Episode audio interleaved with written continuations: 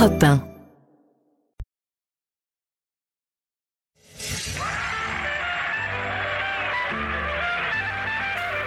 « 16h-18h sur Europe 1, Stéphane Bern et Mathieu Noël. Historiquement vôtre. Bienvenue à tous et à toutes dans Historiquement Vôtre, l'émission qui vous raconte l'histoire sans jamais se la raconter chaque après-midi. Moi, c'est Mathieu Noël et à mes côtés, un individu tout bonnement exceptionnel. Pas exagérer non. Moi aussi. Son amour pour les clubs sandwich, la maillot et les camemberts au calva lui offre un rapport poids-puissance optimal. Bonjour Stéphane Bern. Bonjour Mathieu. Euh, vous savez, tout est question de dosage. À la fois pour les clubs sandwich comme pour notre émission. Deux heures, trois personnages, un seul thème. Et notre thème aujourd'hui devrait vous plaire, Stéphane, vous qui aimez les, les soirées déguisées, on peut le dire. Même si vos déguisements sont parfois polémiques, comme ça dit dernier. Aft ou Oui, un officier de la Wehrmacht, ça passe pas toujours très bien. Bref, toc toc toc, devinez qui je suis, c'est notre thème du jour, le point commun entre nos trois personnages, qui tous avançaient masqués. L'homme au masque de fer. Enfin, lui- C'est le masqué le plus Il célèbre, s'est c'est ça. il s'est pas vraiment déguisé de son plein gré. quoi, Non, lui, hein. c'est Bon. vrai, mais qui était-il vraiment? Mais oui, ça c'est fou, c'est l'histoire qui m'intéresse le plus de, de C'est toute vrai? l'histoire de France. Ah, je suis Oui, passionné. mais parce que, parce que mais, euh, vous savez que maintenant on en sait beaucoup plus Et sur le grâce personnage. à notre journaliste Nicolas Caro qui travaille dans la maison et qui a écrit un livre sur le masque de fer avec les dernières hypothèses. Très Il bien. sera avec nous. Et puis Jack l'éventreur aussi. Qui ça me- se cache On Oui. sait toujours pas. Ben, on a des petites idées, mais il y a eu beaucoup d'hypothèses avant de trouver. Et vous, vous avez un, un plus vivant, un plus Ah, contemporain ils sont complètement vivants, ils sont complètement au top. On va parler des Daft Punk. Ah oui, Eh ils sont, oui, ils très sont masqués. masqués aussi. Et puis avec nous, des, des- des chroniqueurs de Qui, talent. qui, eux sont masqués juste avec leur, leur, Oui. leur masque euh, chirurgical, quoi. Mais pas plus. Alors, vous la connaissez. Maintenant, rien ne l'effraie, vous le savez, hein, surtout ce qui est en dessous de la ceinture. Clémentine Bah Portier-Kaltenbach. oui, à cause de vous, j'ai brûlé mes vaisseaux depuis longtemps et abandonné Et toute votre dignité. oui. Et ma réputation également. Alors, euh, aujourd'hui, à travers cette citation, que, qui est la une citation de Clémenceau qui adore Stéphane, il a voulu être César et il est mort pompé. Sachez que vous l'aimez bien. Vous connaissez ça par Ouais, cœur. ouais. Bon. Ça, ça concerne les dernières heures du président Félix Faure qui serait mort d'une attaque après être passé entre les mains. Je dis entre les mains. les mains Vous êtes sûr de ça Bah, Mais non, non, non, non, non, non, non, non, non, non, mes chers compatriotes, Polémique. mauvaise nouvelle. Non. Il va vous falloir oublier définitivement toutes ces billevesées. Et donc pour vous, je reviendrai tout à l'heure sur cet épisode euh, archi connu et archi embelli de notre histoire héro- notre histoire euh, politique. érotique, vous avez dit érotique. Érotico-politique. Oh, érotico-politique, il est érotico lui-même, Ouais, érotico euh, historique. David Castello-Lopez, bonjour. Bah oui, vous m'avez appelé le, le gigolo du Douro. oui, c'est comme ça que vous ça, oui, bah, c'est ouais. comme ça qu'on vous Oui, appelle ça là-bas. oui, oui, bien C'est sûr. renseigné. Moi, c'était l'Apollon du Tage, le petit Apollon du Tage, que je m'étais auto, je m'étais auto surnommé le petit Apollon du Tage. Euh, oui, aujourd'hui, je vais vous parler euh, de l'origine, euh, peut-être le plus gros symbole de la richitude maximale contemporaine euh, aujourd'hui, qui est le jet privé. Ah, mais ça. Depuis quand ça existe Ah ouais, le jet je privé pas. Vous savez Ouais. pas, mais, Mais mais j'en je ai sais si vous en Même si vous le pratiquez beaucoup, vous ne savez pas d'où ça vient. C'est la question. Souvent, pas- vous vous demandez, vous dites, Mais mais, mais non. d'où vient ce Falcon 7X autour de moi? Finalement, quand est-ce que ça a été créé? Eh bien, je suis là. pour Il est vous, là pour vous dire d'où ça vient. Et à côté de vous, David, je le vois, avec sa bonne bouille de bon vivant. Bonjour Olivier Pouls. Bonjour les amis, qu'est-ce qu'on pourrait manger dans le jet privé? Ah. Pourquoi pas euh, un kebab? Vous voyez, ça ferait un peu la, contrepartie. Moi, hein, j'adore euh, le kebab, mais oui, euh, il y a des lieux pour ça. Pas un jet privé donc Non, c'est à cause de l'odeur. On adore l'odeur du mouton. en Oui, c'est l'espace Mais l'odeur du mouton dans le- faire, faire griller du kebab dans un jet, c'est une expérience. Donc les origines du kebab Eh et, oui, et peut-être une recette. recette, eh de- bien sûr, une On peut le faire hein. chez soi? Mais bien sûr, euh, Oui, vous le ferez si chez vous j'en suis sûr d'ailleurs. Oui, oui, c'est comme les sardines. Je me tourne vers David. Ça fait, ça fait comme les sardines grillées. Le maçon, la sardine, voilà, c'est pas bien sûr. Mais ouais, on, évite tous les clichés dans cette émission, c'est bien connu. Enfin, les masques tomberont. Toc, toc, toc. Qui va encore prendre sa raclée sur le Euh, quiz C'est Stéphane mais non, mais avec Bernd C'est une légende. Tous les jours, vous découvrez que vous êtes meilleur en histoire que Stéphane et ça, ça fait du bien. 16h-18h sur Europe Stéphane Bern et Mathieu Noël. 1, historiquement vôtre. Vous écoutez Historiquement Vôtre, l'émission qui vous raconte l'histoire sans se la raconter. Deux heures pour découvrir trois personnages historiques qui n'auraient jamais dû se croiser. Notre thème du jour, Stéphane. You Devinez qui je suis On parle aujourd'hui de ces personnages de l'histoire qui avançaient masqués. Et on commence par le plus célèbre d'entre eux, le plus fascinant aussi probablement, l'homme au masque de fer. Historiquement vôtre. Le récit. Avec notre personnage du jour, le port du masque obligatoire prend un tout autre sens, Mathieu. Qui était l'homme au masque de fer Qui était ce prisonnier légendaire écroué sur ordre de Louis XIV aux alentours de 1680 et qui vécut peut-être 30 ans dans des cachots, le visage parfois dissimulé sous un masque de fer ou de velours selon les sources Voilà un mystère qui enflamme les imaginations depuis bien longtemps, depuis 340 ans exactement. Encore aujourd'hui, nul ne peut affirmer avec certitude qui il était. Il n'a pas de nom. Ou plutôt si. Mais il en a des dizaines. Les hypothèses sur son identité sont nombreuses, plus nombreuses peut-être que pour n'importe quel autre personnage mystérieux de l'histoire, et la liste est longue. On n'en dénombre pas moins d'une cinquantaine, dont certaines absolument fascinantes. Hein. Était-il membre de la famille royale? Vous savez qu'on a raconté que c'était son frère jumeau, le frère jumeau de Louis XIV, son frère illégitime. On l'a aussi soupçonné d'être le fils illégitime de Louis XIV, Louis de Bourbon, né de sa liaison avec Louise de la Vallière. On a même raconté qu'il s'agissait du père de Louis XIV, son véritable père, Ah. qui aurait été l'amant de sa Ah. mère, Anne d'Autriche. Toutes ces théories ont circulé. Bon, il s'agissait pas simplement de, de bruits de couloir inoffensifs, on a fait courir ces rumeurs pour une raison simple, Mathieu, pour remettre en question la légitimité du roi. Ses ennemis s'en sont servis comme des outils de propagande politique. C'est le cas par exemple des Hollandais durant la célèbre guerre de la Ligue d'Augsbourg. Pour Voltaire, influent penseur des Lumières, cette histoire de masque est une illustration opportune des pires vices de l'absolutisme royal. C'est lui d'ailleurs qui insiste sur l'idée d'un masque de fer et non de velours, parce que évidemment c'est plus cruel, ça frappe plus les imaginations. Mais on est d'accord, aujourd'hui, on, on sait que la personne, quelle qu'elle fût, ne portait pas le masque de Bien fer sûr. toute la journée, Ah juste bah, pour ressortir les transferts. Exactement, bien pour, pour ces transferts. On est tout à fait d'accord, Mathieu. On sait, ça. On raconte aussi que sous le masque se cachait peut-être une illustre personnalité de l'époque, Henri II de Guise, coupable d'avoir conspiré contre Richelieu? Ou le fils illégitime de Charles II d'Angleterre, peut-être? Des rumeurs parlaient même de D'Artagnan ou de Molière. Molière à cause de sa pièce Tartuffe, dans laquelle il critiquait les jésuites. Des jésuites qui auraient alors demandé au roi de l'emprisonner, de faire croire à sa mort sur scène en 1673. Ça, c'est Vous savez, compliqué. le masque scénario. de fer, c'est la porte ouverte au complotisme. À partir du 19e siècle, le mystère de ce prisonnier du roi Soleil fait couler beaucoup d'encre. Tous veulent savoir qui se cache sous ce masque. Les historiens les plus sérieux, des journalistes, des, des chercheurs amateurs. Chacun y va de sa théorie, creuse ou contrecarre la piste ouverte par un autre et jamais vraiment refermée. Euh, les uns remarquent un détail, d'autres apportent un nouvel élément qui ne s'avère pas forcément probant. Des écrivains célèbres se passionnent aussi pour cette histoire. Voltaire, je l'ai dit, Victor Hugo, Prosper Mérimée, Marcel Pagnol, et évidemment, Alexandre Dumas, bien sûr. Dans le dernier volet de sa série de romans Les Trois Mousquetaires, Dumas soutient l'hypothèse la plus populaire. Le masque de fer n'est autre que Philippe, le frère jumeau du roi.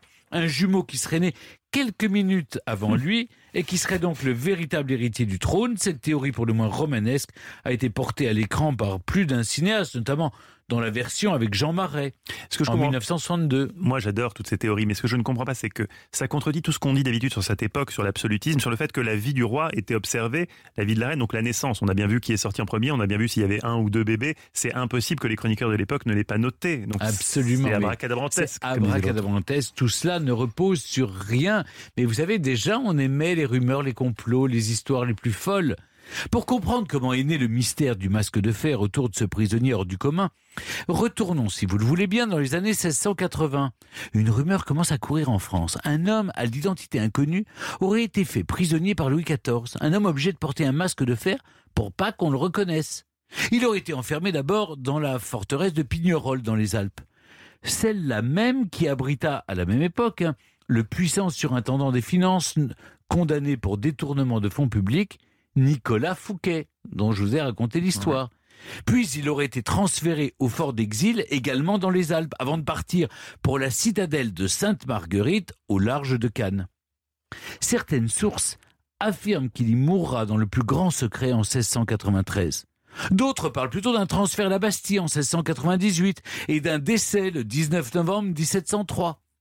Ce parcours carcéral, il l'effectue sous la garde d'un ancien mousquetaire de D'Artagnan, un certain Bénigne d'Auvergne de Saint-Marc. Un homme que l'on surnomme le premier geôlier de France, tant son palmarès compte de personnalité. Nicolas Fouquet, donc, mais aussi le duc de Lauzun, ancien favori du roi qui tombé en disgrâce. À certaines de ses mutations en tant que gouverneur de prison, il emporte avec lui un prisonnier pas comme les autres, le masque de fer.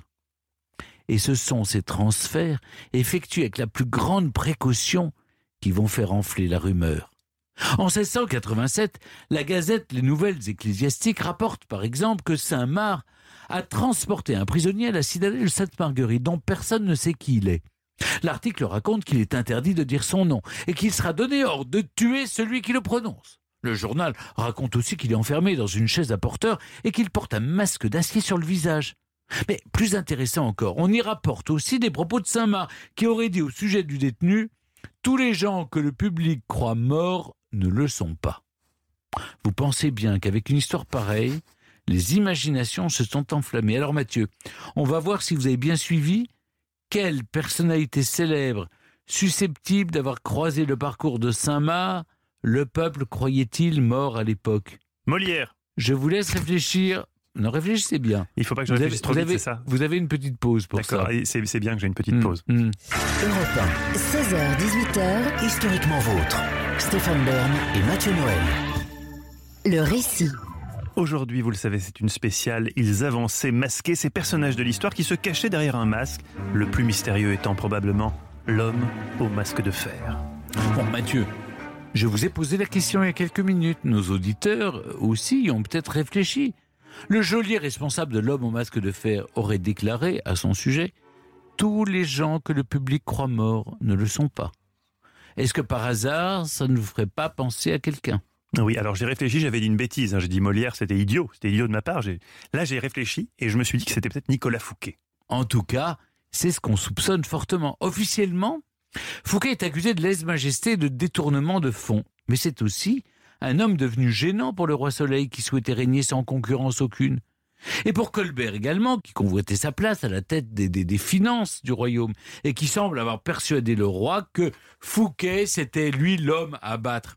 Il faut dire que Fouquet n'a pas fait preuve de beaucoup de prudence et euh, ni de modestie. hein. Il aimait étaler ses richesses. Quelques semaines avant de se faire arrêter par D'Artagnan en 1661, il avait organisé cette fête absolument somptueuse restée dans l'histoire dans son nouveau château de Volvicomte.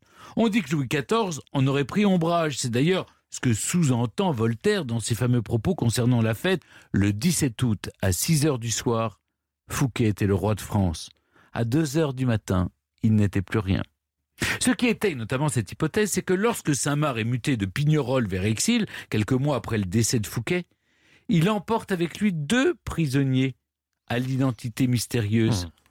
Mais la théorie qui est souvent considérée comme la plus plausible aujourd'hui, celle que défendent de nombreux historiens, c'est celle d'un certain Eustache d'Auger ou Eustache d'Angers, un illustre inconnu dont le nom reste indéterminé selon les textes. On sait qu'il fut enfermé à Pignerol en 1669. Mais on ignore pour quel crime il fut condamné. Mais ce qu'on sait, c'est qu'il aurait servi de valet auprès de Fouquet durant son incarcération. S'il est aujourd'hui l'un des candidats les plus sérieux au titre, moi j'y crois volontiers, hein, c'est parce qu'il disparaît mystérieusement des registres lorsque Saint-Marc est muté à exil. Mais alors, pourquoi le masquer si c'est un inconnu? Eh bien, certains avancent que c'est parce qu'il détenait une information sensible apprise lorsqu'il était valet auprès de Fouquet. On prétend aussi que c'était peut-être une mascarade organisée par Saint-Marc. Oui, il aurait voulu, en le masquant et en le transportant sur une chaise à porteur, faire croire que le prisonnier était important. Il préservait ainsi sa réputation de premier geôlier de France. Marcel Pagnol, qui a mené une longue enquête sur le sujet, avance quant à lui que Stache d'Auger serait un nom d'emprunt et qu'il s'agirait en réalité du frère jumeau de Louis XIV. On Bon, y revient. on en revient toujours à la, à pas. première hypothèse d'Alexandre Dumas. Bon, belle manière de boucler la boucle, non oui. Voilà un mystère qui restera longtemps entier et qui permettra à tellement de brillants écrivains de publier leur propre thèse. Europe 1, Historiquement vôtre. Et qui permettra aussi à de brillants journalistes de publier leurs propres livres pour se faire quelques droits d'auteur. Nicolas Caro, que vous connaissez bien sur Europe 1, est avec nous cet après-midi. Nicolas, vous avez publié un livre super sur le masque de fer. Vous avez trouvé la solution, vous. C'est pas moi, mais euh, je, je, je, je parle de toutes les théories, donc 52, des plus farfelues aux plus crédibles. Et la dernière, c'est celle de Jean-Christian Petit-Fils, Oui. et il me pa- je pense que c'est la plus convaincante, même si, même si, j'ai encore des doutes, et donc l'histoire peut encore continuer quelques centaines d'années. Donc vous êtes favorable à la thèse de stage Du masque vide. du ouais. masque Du vide. masque Le vide. stage Oui. danger. Vous danger. Alors en fait, l'idée, c'est que le geôlier, pour se rendre plus important qu'il Il fait n'était, son intéressant. il fait son intéressant et il crée cette mascarade, euh, on peut le dire, avec euh, masque de fer, en faisant croire qu'il transporte un personnage très important. En fait, un pauvre stage danger qui, qui n'a d'autre titre de gloire que. Attendez, ça va loin, parce que ça voudrait dire que, si je me souviens de l'histoire du masque de fer, il n'y a pas cette histoire qu'un jour le masque de l'homme au masque de fer envoie un message, et c'est un pêcheur qui le trouve, et Ouais. le pêcheur, euh, Ça, on l'interroge, et dans Voltaire. et ouais. on, lui dit est-ce que tu sais lire, et il dit non, et on lui dit heureusement, sinon on aurait été obligé de te tuer, parce Ouais. qu'il n'arrivait pas à lire le Mm. message. Mais c'est une Ça, légende. C'est une Ouais, légende. Ah, Enfin, en tout cas, c'est pas vérifié. Cela dit, on a retrouvé, parce que ça, ça se passe à la prison de Sainte-Marguerite, donc au large de Cannes, on a des assiettes en étain gravées par des prisonniers qui ont lancé les assiettes à travers leurs barreaux pour que quelqu'un les trouve et vienne les délivrer et qu'on sache qu'ils sont dans cette prison-là. Mm. Mais ce, ce sont, c'était des moines protestants qui ont fait ça Mm. et pas du tout euh, l'homme au masque de fer. En tout cas, on n'en a pas la preuve. Oui. On n'a pas retrouvé euh, l'assiette en étain. On va voir avec, avec vous, euh, Nicolas Caro, comment est née l'énigme Mhm. du masque de fer, cette expression l'homme au masque de fer. Mhm. Dans un instant, vous savez qu'aujourd'hui c'est le thème de notre, de notre émission historiquement vôtre. C'est bienvenue au bal masqué. Voilà. Au bal, Au bal masqué. oh, oui, Bon, oh, oui. Restez avec nous, on se retrouve Oui, dans un voilà. instant sur Europe 1. 16h, 18h sur Europe 1. Stéphane Bern et Mathieu Noël. Historiquement vôtre. Aujourd'hui, nos trois personnages avaient pour point commun d'avancer masqués, quoique pas toujours de leur plein gré. C'est le cas de ce pauvre masque de fer dont l'identité intrigue depuis des siècles. Mais si quelqu'un a la réponse, c'est l'expert littérature d'Europe 1, Nicolas Caro, qui lui a consacré un ouvrage, on rappelle le titre de cet ouvrage d'ailleurs, Les légendes du masque de fer, publié à la librairie Vuibert. Euh, Stéphane posait une question intéressante tout à l'heure. Quand démarre le mythe du masque de fer? Pendant longtemps, on a cru que le masque n'était que de velours, parce que on a beaucoup Ah. de documents sur cette affaire. Des documents imprécis, mais on a des dizaines de dépêches que s'échangeait le geôlier, Monsieur de Saint-Marc, avec euh, le ministre de la Guerre. On a euh, les, les- les- les archives des prisons, notamment ceux, ceux de la, Bas- celle de la Bastille. Moi, j'ai pu consulter les registres d'écrou de la Bastille, où il est di- indiqué quand l'homme au, au masque de fer arrive à la Bastille, euh, le lieutenant de la Bastille écrit « Aujourd'hui est arrivé l'homme dont le nom ne se dit pas. Il Ah oui, a oui, porté donc, euh, un masque de velours noir avec Monsieur de Saint-Marc qui venait de Pignerol et Sainte-Marguerite, etc. C'est très très impressionnant et très émouvant à lire. hein. Et puis ensuite, en 1703, on a une nouvelle page où le lieutenant indique que l'homme dont le nom ne se dit pas est mort ce jour euh, en, allant à la messe, il a été pris d'un malaise, etc.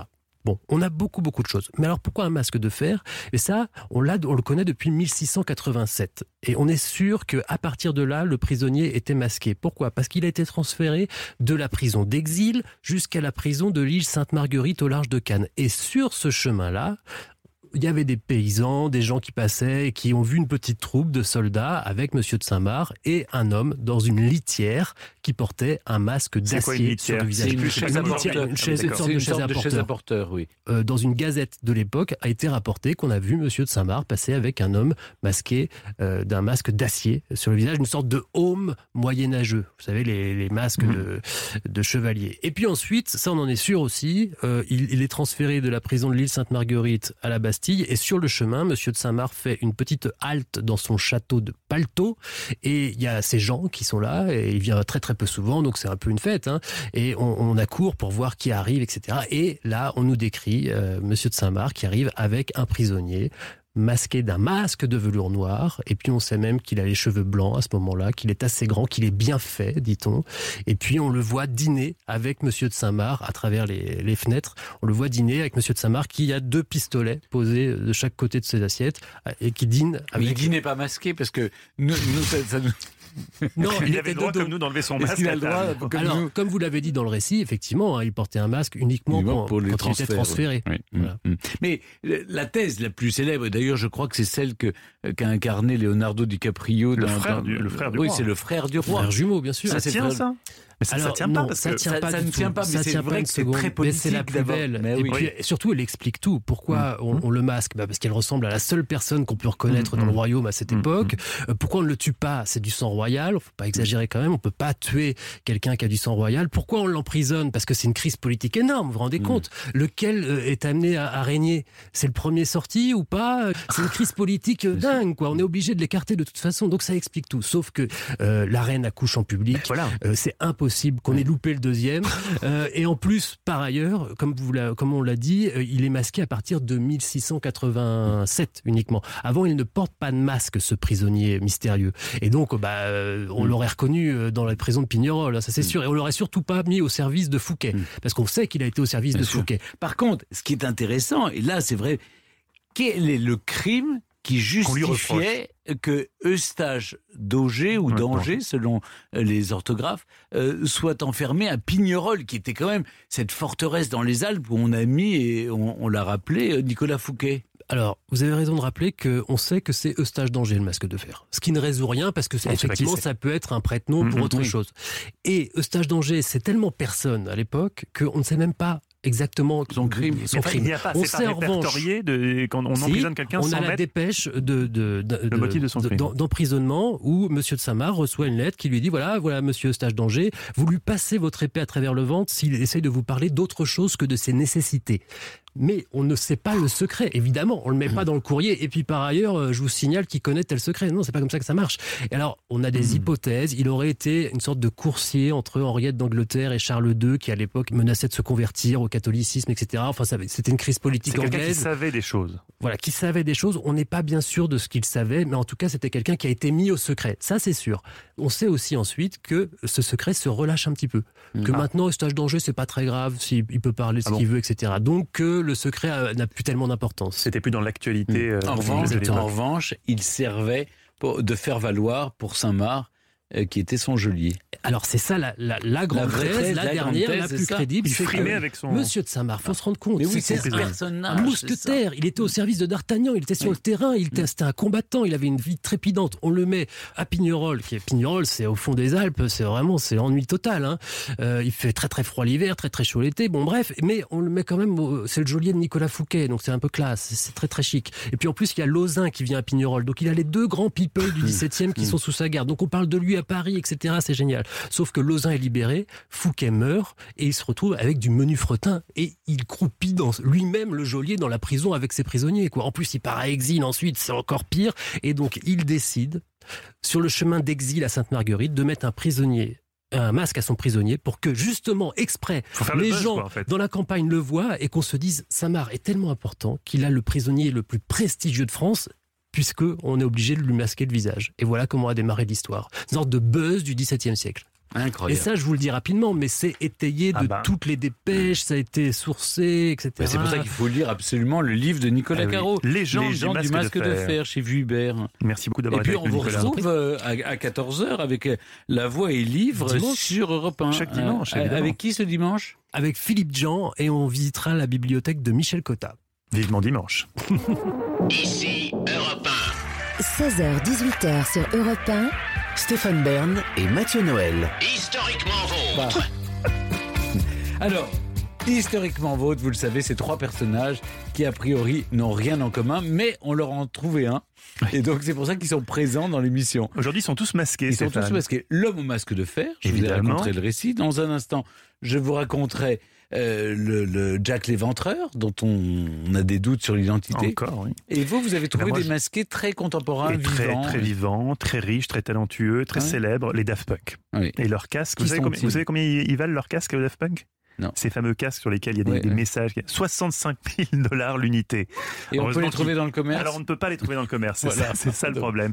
Mais rien. pour l'instant, nous entrons dans l'intimité de l'histoire avec vous, Clémentine. Je ne sais pas si nous avons envie d'y entrer aujourd'hui avec Stéphane, car vous revenez sur la mort de Félix Faure. Oui. Tout le monde sait, on a tous appris à l'école, c'est rigolo, qu'il serait mort dans les bras de sa maîtresse. Et vous semblez aller euh, contre cette théorie. Oh, mais ce n'est pas moi, je suis désolée. Bien sûr, c'est c'est décevant. Mais vous savez, euh, l'histoire, c'est parfois ça ça aussi. On utilise des conditionnels parce que l'image telle qu'on aurait voulu, l'histoire telle qu'on aurait voulu qu'elle Bah se oui. dé- déroule est, plus sexy, bien sûr. Alors, Félix Faure, c'est typiquement ça. Donc, le, revenons à l'époque, euh, 16 février 1899, et la France, stupéfaite, apprend la mort de son président de la République. Alors, il serait mort, voilà, les conditionnels, il, il serait mort dans les bras de sa maîtresse attitrée, Margaret Steinleal, en lui faisant l'offrande des dernières étincelles d'une voluptueuse agonie, écrit poétiquement euh, Pierre Darmon, historien de la médecine. Alors, la, la- la presse a même co- raconté que dans les derniers spasmes de l'agonie,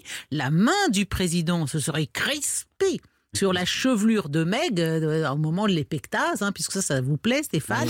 Et donc, donc dans ces, ces derniers spasmes, une touffe des cheveux de Marguerite Steinheil Ah, lui serait restée oui. dans les doigts.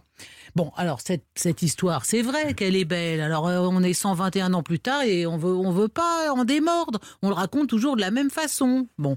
Alors, qui était-elle, cette Meg Steinheil C'était la femme d'un peintre, un peintre assez mauvais, qui produisait des croûtes dont personne ne voulait. Et puis, du jour où, Ma- où Marguerite est devenue la maîtresse de- de- du président de la République, les, co- les commandes officielles euh, se sont mises à pleuvoir et les tableaux d'Adolphe Steinheil se mettent à, à valoir dans les 30 000 francs. Or, à l'Élysée, Félix Faure, oui, c'est vrai, était quand même aimait bien les dames. hein, Ah, bah et- voilà, et oui, les ça c'est vrai. Et il avait fait aménager un petit salon bleu avec une porte Mmh. dérobée où il pouvait donner ses, il a- on appelait ça ses audiences plus particulières. Donc tout ça c'est vrai aussi. Et il y a un certain nombre de dames qui ont précédé Marguerite Steinheil dans ce petit salon bleu. Et elle, quand elle l'évoque dans ses mémoires, elle dit qu'elle était conseiller psychologue du président de la Ah, République et qu'elle était là justement pour aider Félix Faure à écrire ses mémoires. Tu parles, Charles. Alors, Elle lui tenait la plume. C'est tout à fait ça. C'est tout à fait ça. Elle lui tenait la plume. Alors ce jour-là, elle pénètre dans le salon. Ah bah oui, Hein oui. Dans un premier Un temps. petit salon bleu, bon, et Félix Faure semble oppressé, il suffoque, il a la main sur le cœur, et il lui dit, mais il y a, je, je fais pas bien, je me sens mal, il y a quelque chose qui va pas aujourd'hui. Il n'arrive pas à respirer, il étouffe. Alors Marguerite appelle le valet du président, et Félix Faure se retire avec le valet. Et oui, désolé, messieurs. Alors bon, depuis quelques mois, Félix Faure souffrait de, de tachycardie violente. Et à chaque fois qu'il avait une grosse émo- émotion, il n'était pas bien. Il cherchait sa, sa, sa respiration le matin même du jour de sa mort. Il Aussi avait bien. reçu Albert Ier de Monaco. Alors tout à fait. Mais avant Albert Ier, il avait Dès qu'il y a reçu. Albert Ier de Monaco il quelque part, reçu- Stéphane est moi, moi, j'ai- j'ai- À n'importe oui. quel moment de l'histoire des Oui, Monaco. j'avoue le Il connaît, il connaît, il a lu la BD. Ouais. Bon, alors, du coup, le- il y avait eu Monseigneur Richard euh, d'abord qui, Oui, qui ça, était passé et qui, a- qui avait constaté que Félix Faure donnait l'impression d'être très nerveux, très fatigué. En effet, Stéphane, vers 16 heures, euh, Félix reçoit la visite du prince Albert, Albert Ier de Monaco. qui était venu défendre le capitaine Dreyfus. Exactement. Bah, voyez, vous connaissez la vraie histoire et vous continuez à raconter la fausse. Vous êtes gonflé quand même. Je Vous savais avez une la visite du oui, prince enfin, vous Albert. avez une responsabilité devant nos concitoyens de, raconter l'histoire telle qu'elle s'est Vous, vous déroulée. saviez, visiblement. Vous, vous savez qu'il reçoit donc euh, le, le prince de Monaco qui vient demander la révision du procès Dreyfus et le, le prince Albert de Monaco a rencontré le Kaiser et, et le Kaiser lui a confirmé que Dreyfus n'était pas un, un- un traître. Et donc le prince Albert voudrait organiser un dîner entre le président de la République française et le Kaiser pour que le Kaiser lui, lui confirme de vive voix que Dreyfus n'était pas coupable. C'est une journée Évidemment, importante en tout cas. en tout cas, ça met évidemment le président de la République dans une rage folle parce qu'il veut plus entendre parler de cette histoire et l'armée. Que va dire l'armée? Vous vous rendez compte? Moi, l'humiliation d'aller voir le Kaiser qui va, qui va me dire avec condescendance, mais non, votre Dreyfus, il y était pour rien. Donc, euh, euh, Félix Faure se lève, ma- marche de long en large dans la pièce. Il est ab- absolument dé- dé- déjà au bord de l'apoplexie. Euh, Et, donc à ce vous êtes en train d'affirmer que c'est le prince Albert de Monaco eh qui a tout tué à- Félix Faure. bah, C'est ce que vous dites Parce qu'à ce moment-là, euh, il va voir Meg dans le petit salon bleu, mais comme il n'est pas bien du tout, il ressort de la pièce avec, le, avec, euh, avec son valet et il va s'allonger sur le canapé de son bureau. Et là, tout de suite, sa femme le rejoint, sa fille le rejoint, son docteur, quelques fidèles, mais il est trop tard, la médecine ne peut, peut plus rien pour lui. C'est donc l'entrevue houleuse sur la révision du procès Dreyfus qui a entraîné la crise fatale et non une séance avec sa maîtresse. Donc, une bonne fois pour toutes. Félix Faure n'est pas mort, comblé dans une histoire de fesses, mais contrarié par l'affaire Dreyfus. Et par le prince de Monaco, c'est ça qu'on découvre aujourd'hui. Voilà. Eh ben dis donc. Et ben là, vous tombez de haut, Stéphane. Alors, hein, euh, il a voulu, euh, il voulait être César, il est mort pompé, là, faut arrêter avec ça. hein. On arrête, on Cela oublie. dit, Meg Stenale, elle a eu une très belle, elle a eu une très belle carrière après. hein. Carrière de Ah quoi oui. Parce que Oui. ben, ben, elle a fait carrière sur la mort de, de, de, de- de Félix Faure. Et vous vous souvenez que je vous ai raconté, messieurs, l'histoire de la Vénus à la source? Oui. la, la, le- le- le- la sculpture que les, dont les sénateurs caressaient le, le- le sein Oui. en rentrant en séance. C'était elle, c'était son Meg sein. Justement. Elle avait des seins prodigieux. Elle avait des Dit seins Stéphane prodigieux. C'est effectivement le oui, dernier mot de Stéphane Merde dans cette partie. Bon, vous ça, restez ça va avec être nous repris, Et là, je hein. meurs. Vous Euh, restez avec et nous. ça sera mon ne, dernier ne- mot ne mourrez pas de dans les Elle bras avait des de seins Clémentine. prodigieux. Voilà, on mettra ça sur votre épitaphe. Euh, Pas d'épectase à venir, mais un grand moment puisque le quiz arrive. 16h-18h sur Europe 1, Stéphane Bern et Mathieu Noël. Historiquement vôtre. Nous voilà dans la phase compétition d'Historiquement Vôtre. L'heure de comparer vos connaissances historiques à celles de nos deux champions. D'un côté, l'auteur des questions du Trivial Poursuite sur Paris. De l'autre, un candidat dont la dernière bonne réponse remonte à une question sur l'amour de Saddam Hussein pour les chips Doritos. Faites vos jeux, jouons à Burn to be Alive. Stéphane, par charité chrétienne, on commence par vous. La bombe d'Hiroshima, Stéphane, a été plus- la plus meurtrière des bombes de l'histoire de l'humanité, mais la Tsar Bomba, que l'URSS a fait exploser en 1961 dans l'océan Arctique, a été la plus puissante. Elle faisait 300 fois la puissance d'Hiroshima, vrai ou faux? Quelle horreur. 300 fois. Alors, j'avoue que hum, j'ai peu rencontré de bombes dans ma vie. Je serais tenté de dire oui. Vous savez quoi? Je sais pas, euh, Par instinct, puisque votre quiz ne demande pas de connaissances historiques précises, mais demande surtout de déjouer la perversité Ouais. de, de- de- de Ouais, ceux ouais, qui le composent et que je commence à connaître. Euh, je dirais oui. Vous diriez oui. Oui. Le raisonnement était assez bon, mais hélas, Mais la réponse n'est pas bonne puisque c'est faux. Mais vous étiez parti sur le raisonnement de dire qu'elle était bien plus puissante qu'Hiroshima. Oui, C'était oui, ça votre idée. C'était hélas la bonne idée. Mais elle n'était pas 300 fois plus puissante, mais Ah oui. 3800 fois Ah plus oh puissante. non, là, oui. oui, oui, mais il faut être précis mathématiquement. Cette bombe avait une puissance de 57 mégatonnes, mais l'URSS avait les moyens Ah de lui faire atteindre 100 Je mégatonnes, me comme suis quoi. fait piéger parce que je pensais que c'était vraiment plus puissant. Mais oui, mais, Mais c'est vraiment. Ah, À ce 3000 point, et à ce oui, point. ah, Elle a explosé dans l'Atlantique, mais n'a pas été déployée selon toute sa Dans puissance. l'océan Arctique. Ah, dans l'océan Arctique. Ça a J'imagine. dû soulever la calotte glaciaire. J'imagine. Et oui, on parle du réchauffement climatique, c'est peut-être que là que tout a commencé. Question numéro 2 pour vous, Clémentine. Encore une question sur la guerre. Le vrai nom de Chantal Goya, c'est Bataille. Vrai ou faux? Oh non, mais, je- mais c'est pas possible. Chantal Goya, l'ami des enfants. Oui. Est-ce que vous êtes Je sûr que c'est une quoi, je question sais pas quoi, d'histoire c'est mon fils et ma bataille. Ça va être un truc à la noix, débile comme ça. Oui. Oui, et votre réponse, écoutons. Vous avez perdu. C'est faux, c'est faux, vous vous êtes trompé. Elle s'appelle pas Bataille, elle s'appelle De Guerre. Oui, de- Chantal De Guerre, et pour, pour faire chanter les enfants, mais ils ont dû se dire à un moment, ça sonne pas très Oh bien, non, on va prendre un nom plus rieur. Question numéro 3 pour vous, Stéphane. Pendant la Deuxième Guerre mondiale, l'île d'Oléron a été libérée après Berlin du joug de l'Allemagne nazie. Vrai ou faux? L'île d'Oléron. C'est pas possible. C'est pas possible, ça. puisque Berlin, c'est en Ah, Berlin, mai c'est- 45. C'est plus loin. C'est mai 45. Est-ce qu'il est serait resté une petite poche ou un excité derrière sa mitrailleuse euh, euh, réfugié dans un bunker? A priori, c'est faux. Mais comme ils sont pervers, c'est pour me tendre un piège. Votre réponse, c'est faux. C'est quoi, Stéphane, la réponse Vous dites c'est C'est vrai vrai. Dis que c'est vrai Oui. Ah bah, C'est faux, tant Mais- pis. Non, mais non, mais- mais- Mais c'est faux, mais si cette question existe, et pour le coup je la défends, elle a un sens. Ce n'est pas Oléron qui a été libéré après Berlin euh, du joug de l'Allemagne nazie, c'est Saint-Nazaire qui a été libéré neuf jours après Berlin, le 11 mai 45. L'île d'Oléron a été libérée dès le mois d'avril. Mais comme quoi c'était vraiment vicieux comme question, mais ça nous a appris quelque chose. Question numéro 4 pour vous Clémentine. Dans la Grèce antique, les prostituées avaient un certain sens du marketing, puisque certaines d'entre elles avaient des sandales qui laissaient des marques quand elles marchaient dans le sable. On pouvait y lire après leur passage Suis-moi. Vrai ou faux? Me- Non. Vous dites Me- non, je dis non. Vous avez. Ah, on écrit les questions du quiz sur Paris, mais sur la Grèce antique, on vous a pas appelé, hein. Bah non, sur les Eh sandales des putins, ça je reconnais Les que ma science. sandales des prostituées, effectivement. On pouvait y lire Akolutisseme, là, j'ai mis l'accent, qui voulait Ouais. dire suivez-moi. Effectivement, c'était bien trouvé comme astuce Mais il n'y a pas marketing. un, un- un ruban ou quelque chose qui s'appelle comme ça, ou s'appelle ou une veste, un vêtement, suivez-moi madame ou suivez-moi monsieur. Ah oui, oui. Ou, hum, hum. non, il y avait. euh, Là, on a affaire à deux personnes qui bluffent. Je les ai non, reconnues non, tout pas de du tout. Oui, c'est un ruban, oui, dans les deux un au vêtement qui 16e s'appelle siècle. oui. Oui, voilà, c'est ça. Question numéro 5. Nous allons euh, procéder à cette question qui va vous départager. Je vous Mais rappelle, on a 0-0. Qu'est-ce que vous voulez départager? Vous êtes vraiment On est aujourd'hui. match nul. Aujourd'hui, vous êtes nul. Hein.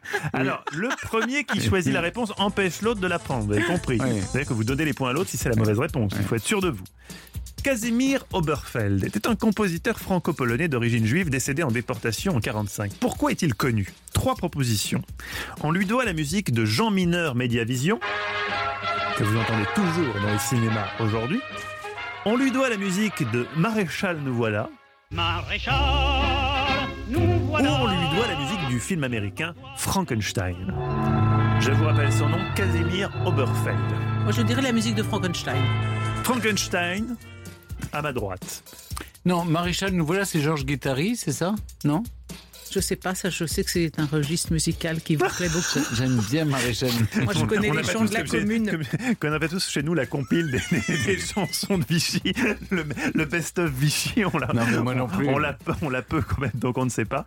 Vous dites donc Je pense que les paroles de Maréchal nous voilà sont de, de Guettari. Euh, Mais vous avez un doute sur la musique. oui. Vous avez un Oui. doute. Suivez Ça- votre cœur, ça Stéphane. serait, Oui, Suivez je dirais ça parce que je trouve ça tellement Enfin, pervers. qu'est-ce qu'un compositeur franco-tchèque euh, juif aurait composé Maréchal Une nous musique, voilà Ça, serait, Non, ça serait tout le sel. Ça serait Non, tout non, le sel C'est toute la vrai, perversité de ce quiz. Je dirais ça, oui. Pour Clémentine Portier-Kaltenbach, euh, Casimir Oberfeld aurait composé la musique du film américain Frankenstein, qui se tiendrait, puisque je rappelle qu'il s'agit d'un, d'un franco-polonais d'origine juive décédé en déportation en 45. Pour Stéphane, il aurait encore- composé tout Je vais simplement encore me faire bien voir. Maréchal, Ah. nous voilà. Qui l'a emporté d'après vous? Eh bien oui, c'est une surprise, c'est Stéphane Bern qui a la bonne réponse. Extraordinaire. Maréchal nous voilà a directement été inspiré de la musique de son opérette La Margoton du bataillon. Casimir. Oberfeld étant juif, il a perdu sous le régime de Vichy le droit de déposer des œuvres et de toucher des droits d'auteur. Les deux plagiaires étant André Montagard et Charles Courtiou, mais c'était plagié donc de Ah, ce Casimir. Oberfeld. Voilà, enfin Est-ce qu'on peut vérifier les paroles? Qui a écrit les paroles de Maréchal nous voilà Mais tout est possible, Stéphane. Je vais tout de suite envoyer des gens vérifier. Vous avez des gens Euh, André Dassari, j'ai confondu Georges Guettari et André Dassari. Je de m'excuser. Parce que ça finit en i. de mon Je me dis, mais que vient foutre Georges Guettari mais- dans cette mais oui, galère non, mais c'est j'ai confondu avec André. Nous voilà, C'est hein. André Dassari. Oui, ah oui. Mais je, que- qu'on a connu, enfin, pas moi. Oui, mais oui, oui, oui, mais en tout cas. Vous euh, voyez qui est André Donc Dassari c'était non pas du ça a tout été, Stéphane, ça a non. été, non mais je sais, c'était terrible pour lui. Personne ne sait qui il est. Alors qu'il a composé Maréchal nous voilà. Non, André Dassari, non. Ah ben c'est là que je vois que je suis très très vieux. Oui, qui est André Alors- Dassari alors, ben, Parce que je- Georges Guettari, on situe. Oui, et ben je vais vous dire qui était André Dassari. Alors, ils ont un point commun, c'est qu'ils sont nés euh, au Pays Basque, n'est-ce pas? Euh, Voilà. C'était un puis, chanteur il un a peu fait, comme euh, ben, Mariano. Parmi ses succès, par exemple, il y a Ramuncho. non, mais Ramuncho. Bien sûr, connaissez Ah, ça me rappelle des booms. Je suis sûr que vous connaissez Mais oui, Ramuncho. moi je connais Ramucho. Vous connaissez Oui, bien Ramuncho sûr, oui.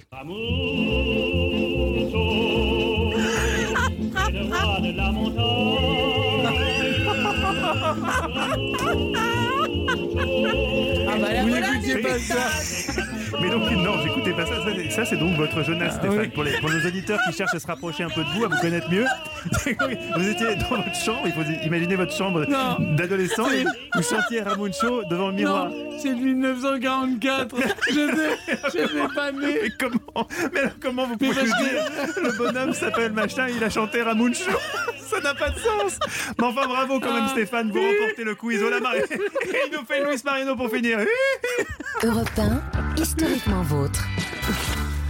Alors oui, c'est le moment où je rappelle le thème de notre émission. On l'aura peut-être un petit peu perdu de vue à ce stade de l'émission.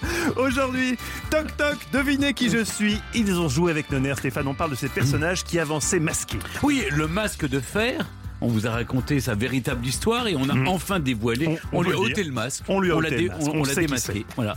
Et dans l'heure qui vient, Jack l'éventreur. Mmh. Et vous, Mathieu, vous avez qui à offrir? Eh bien, deux avant-gardistes, musicalement parlant bien sûr, mais aussi sanitairement parlant. Ils faisaient partie des Français les mieux armés face à l'épidémie du Covid, les Daft Punk.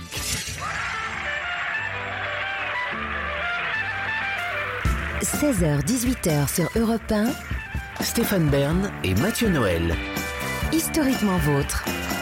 Bienvenue si vous nous rejoignez dans Historiquement Vôtre, deux heures pour revisiter l'histoire sans se flinguer un neurone, en compagnie de mon précieux acolyte Stéphane Bern, dont je vais tout de suite vérifier s'il est toujours concentré sur la thématique de notre émission. Toc toc Stéphane, devinez qui est là? Jeanne d'Arc. Raté, c'est moi, c'est Mathieu. Et aujourd'hui, on joue à découvrir ce qui se cache vraiment derrière les masques de nos trois personnages. Quatre en fait, si on veut être euh, rigoureux arithmétiquement. Oui, Mathieu, aujourd'hui, nos personnages jouent avec nos nerfs. On a parlé du masque de fer. Je vais à présent vous raconter l'histoire terrifiante de Jack l'éventreur. Et plus proche de nous, ça sera notre troisième personnage. Ils sont deux, c'est les Daft Punk. Eh oui, qui portent le casque aussi, en public en tout cas. Sans oublier nos chroniques. Ah. Excellent. Et nos chroniqueurs, surtout Mm. excellents eux aussi. Le fin mot de l'histoire. Ça, c'est moi. Ça, c'est vous, Stéphane. Oui. Pourquoi, pourquoi me tourne Pourquoi est-ce que je me tourne vers David? Je ne Oui, sais pas. ne. C'est vous, Oui, Stéphane. Qu'est-ce que vous nous apprenez aujourd'hui? L'origine de quelle expression? Eh bien, toucher du bois. À toucher du bois, c'est vrai que c'est. Oui. J'allais dire c'est con, un peu vulgaire, mais Oui, oui, on voit pas d'où ça vient. Vous, vous ah le bah, savez. Ah bah oui, quand même. Vous avez enquêté ou vous le saviez déjà d'avant Bah, Moi, je le savais. Ah bah ça, on peut pas savoir. Il faut parce que Moi, je le savais. Bah, je vais vous dire. euh, ne mentez à pas. votre avis, euh, à l'origine du monde chrétien, de la chrétienté, Ça y est, j'ai une petite idée. Ah. Bon, bien vu, Stéphane. Si j'avais réfléchi, j'aurais peut-être trouvé moi aussi. À côté de nous, ce cher David Castello Lopez, pour le prononcer à la française, qui revient pour nous aux origines d'un objet. Si on peut prononcer mon nom sans le Z, puisque c'est un S, vous voyez, Ah à la oui, fin. Castello Lopez. Et c'est le, S du Portugal qui s'oppose au Z de l'Espagne, donc c'est un petit peu tendu. Il Vous est voyez, fier, voilà. hein, le Italien. Il est fier, il est fier. Donc, vous savez, on est un petit peu, un petit peu complexé par rapport à l'Espagne et le Portugal, donc c'est un petit peu, un petit peu chargé. Euh, oui, ben moi, je vous, je vous, je vous parle de- des- des origines de, de cette chose pour les gens très riches qui s'appelle les jets privés. Voilà, des, des avions. euh, bah, on ne connaît pas. J'ai j'ai vu des pubs pour les jets privés. Non. Tentant de démocratiser le jet privé Oui. en, en colo- enfin, pas en Oui, colocation. vous mais louez des heures. on ça. loue des heures. Mais vous, mais, mais Mm. ça paraît fou. Ça. Stéphane, vous avez déjà pris ouais. un jet privé? Oui, ça m'est arrivé. Ça vous est oui. arrivé, mais Oui. c'était pas le vôtre. Non, ben non, j'en ai pas. Rassurez-nous. Mais Pas pour vous venir à Europe 1, oui. Non, non. Il habite trop près. Olivier Pouls, chaque jour, vous nous racontez l'origine d'une recette et vous nous donnez parfois cette recette. Ben, J'espère que quand vous serez ruiné après euh, vos escapades en jet privé, il vous restera encore un peu de monnaie pour vous payer un kebab. Ah. C'est Ah, toujours c'est 5 euros un kebab Moi, Bah, dans ma jeunesse, c'était assez 5 euros. C'était entre 4 et 5, ouais. Vous savez, il en va des kebabs comme tout le reste. hein. Il y en a des pas terribles, puis il y en a en vraiment des des, très très, bons. Et je vous donnerai tout à l'heure la recette d'un très bon kebab, Les par exemple. kebabs gourmets, c'est Des ça kebabs gourmets, oui. Oui, c'est la mode, c'est les mêmes choses, mais c'est 10 euros maintenant le kebab. C'est ça. mais avant ça, je voudrais pas vous, vous couper l'appétit, les amis, mais euh, le deuxième personnage du jour, c'est Jack l'éventreur, Stéphane. Donc Mm. euh, là, Ça vous calme. vous allez euh, remettez le goûter à plus tard. 16h-18h sur Europe 1, Stéphane Bern et Mathieu Noël. historiquement vôtre. L'émission qui chaque après-midi dépoussière l'histoire à grands coups de balai en vous révélant les points communs de personnages illustres. Et aujourd'hui, le point commun de tous nos personnages, c'est d'être masqués. Et on a parlé du masque de fer, le plus célèbre des personnages masqués de l'histoire. Et maintenant, euh, j'aime pas dire du mal des gens, mais notre deuxième personnage n'est- pas très gentil, hein, parce qu'on on dira ce qu'on voudra. Éventrer des gens, c'est moyen. Vous nous parlez, Stéphane, d'un grand mystérieux masqué, Jack l'éventreur. Historiquement vôtre. Le récit. Sait-on enfin qui était Jack l'éventreur En mars de l'année dernière, une nouvelle a fait grand bruit dans la presse internationale. Oui, des scientifiques britanniques l'avaient enfin identifié. Et pas de n'importe quelle manière, non. Grâce à des fragments ADN du sang et du sperme retrouvés sur le soie de l'une des cinq victimes présumées du serial killer. Enfin, le mystère de l'identité de l'un des tueurs les plus célèbres de l'histoire résolue, et cela près de 130 ans après les faits. Plus d'un siècle après qu'il ait égorgé, éventré les femmes du quartier londonien de Whitechapel. Alors, qui était-il, Mathieu? Vous, vous avez suivi l'affaire? Pas, pas totalement, j'ai vu quelques séries, quelques films. Tant mieux. Tant mieux, tant mieux. Parce que, avant de vous dévoiler le véritable nom de Jack l'éventreur, j'aimerais que nous revenions d'abord sur les faits. Nous sommes en 1888. Londres est alors la plus grande ville du monde. Les quartiers périphériques de l'Est, les quartiers du East End, comme on les appelle, sont surpeuplés et miséreux. Des immigrés venus de tous les horizons, des Irlandais rescapés de la grande famine des années 40, des Juifs fuyant les pogroms de Russie s'y entassent dans des conditions déplorables. La délinquance y est très répandue, tout comme la prostitution. À Whitechapel, l'un des quartiers de ce faubourg, une série de meurtres au modus operandi similaire fait la une des journaux. En l'espace de quelques semaines à peine, et dans un périmètre très restreint, cinq femmes, cinq prostituées, ont été égorgées et éventrées, leurs organes sexuels horriblement mutilés. C'est la panique dans la société londonienne, d'autant qu'il s'agit de meurtres à caractère sexuel, et d'une société régie par une morale excessivement puritaine, la morale victorienne. L'affaire fait grand bruit dans la presse. D'autant qu'une lettre signée de la main de quelqu'un se présentant comme le meurtrier est envoyée à une agence de presse britannique. J'abomine les putains, peut-on y lire, et je ne cesserai pas de les éventrer. Elle est signée Jack l'éventreur. En ébullition, les journaux mènent leur propre enquête. On dénonce les agissements d'un fou. Comment les expliquer sinon? On pointe aussi du doigt les étrangers. Bah oui, ça rassure. Du côté de la police, on penche plutôt pour un individu habile de ses mains, quelqu'un sachant manier le couteau ou le bistouri. La manière dont les victimes ont été mutilées, à, l'aide d'une lame effilée, peut-être un scalpel, le laisse croire. Des moyens importants sont dé- dévolus à l'affaire. 2000 témoins sont interrogés par Scotland Yard. 80 personnes sont arrêtées. Trois suspects font l'objet de sérieux soupçons, mais aucune preuve ne vient étayer leur culpabilité. Aaron Kominski d'abord, un barbier juif polonais. Montague John Dewitt, un avocat soupçonné de pratiquer la médecine et dont le corps est retrouvé dans la Tamise en décembre de la même année, 1888. Et enfin Michael Ostrog, un repris de justice russe interné à plusieurs reprises. Toutefois, faute de preuves, le dossier de Jack l'Éventreur est refermé en 1892, avant d'être rouvert en 2019.